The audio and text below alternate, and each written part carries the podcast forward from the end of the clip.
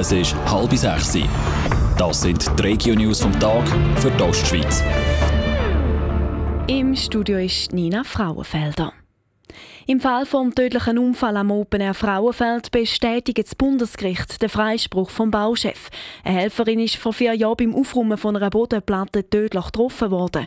Ein Sturm ist übers Gelände gefegt und hat die Helfer überrascht.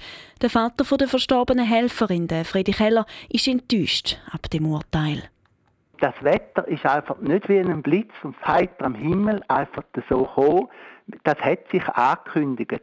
Und ein Open Air mit 10 Millionen Umsatz hat da verpflichtet, um genau zu wissen, was mit dem Wetter läuft.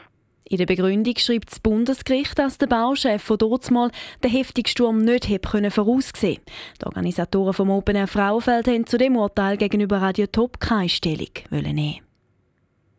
Im zweiten Wahlgang rund um Stadtpräsidentenamt von Rapperswil-Jona mischt die CVP-Karte nochmal neu. Die Partei unterstützt nicht mehr den bisherigen Stadtpräsidenten Erich Zoller, sondern neu den Peter Göldi, aktueller Präsident vom St. Galler Kantonsrat. Die CVP begründet den Entscheid mit dem schlechten Resultat von Erich Zoller im ersten Wahlgang. Den Entscheid könne er verstehen, sagte Erich Zoller selber. Ich denke, das muss man emotionslos anschauen. Und äh, der erste Wahlgang war für mich eben so enttäuschend gewesen, dass ich jetzt muss sagen, gut, äh, wenn man das ohne Emotionen anschaut, dann kann man zu dem Schluss kommen, dass mit einer neuen Kandidatur da eher äh, Möglichkeiten bestehen, die ganze Geschichte nochmal aufzumischen.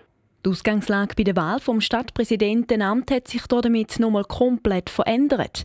Die FDP hat anfangs Woche bekannt gegeben, dass sie mit dem Martin Stöckling ins Rennen gehen. Neu kandidiert auch der parteilose Hubert Zeiss.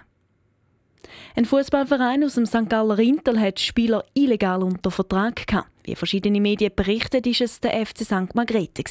Drei Bosnier und zwei Brasilianer haben für den Club ohne Aufenthalts- oder Arbeitsbewilligung gespielt.